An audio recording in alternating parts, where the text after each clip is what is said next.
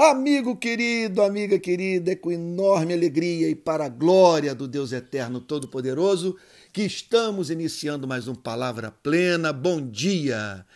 Eu soube que uma pessoa que conheço está passando por crises sucessivas de ansiedade. Alguém me indagou: o que você acha? Respondi: não me surpreendo. Nada normal. É pedreira viver num mundo no qual há tantas ameaças à nossa vida e à vida de quem amamos. Há uma espécie de temor para o qual terapia e drogas não têm nada a comunicar. O medo proveniente do ato de pensar. A angústia metafísica. O entorno amedronta.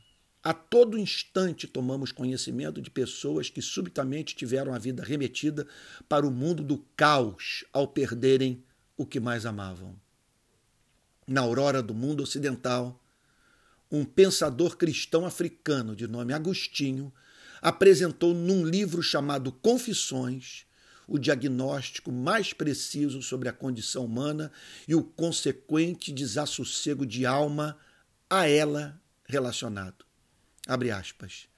Tu nos fizeste para ti, e o nosso coração não encontra descanso enquanto não descansa em ti. Fecha aspas.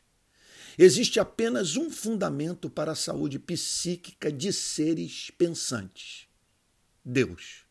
O problema, portanto, não está em pensar, mas em pensar sem considerar quem mais ama você e a mim no universo. Quem é o sábio? Aquele que não conhece a Deus e busca conhecê-lo e aquele que conhece a Deus e busca conhecê-lo mais.